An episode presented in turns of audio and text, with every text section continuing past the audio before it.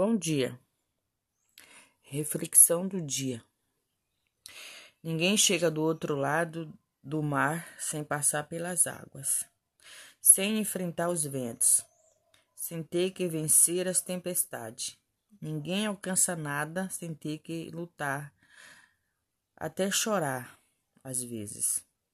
Os obstáculos vão surgir. A maldade vai tentar sabotar o seu caminho e você terá apenas duas opções: prosseguir ou desistir.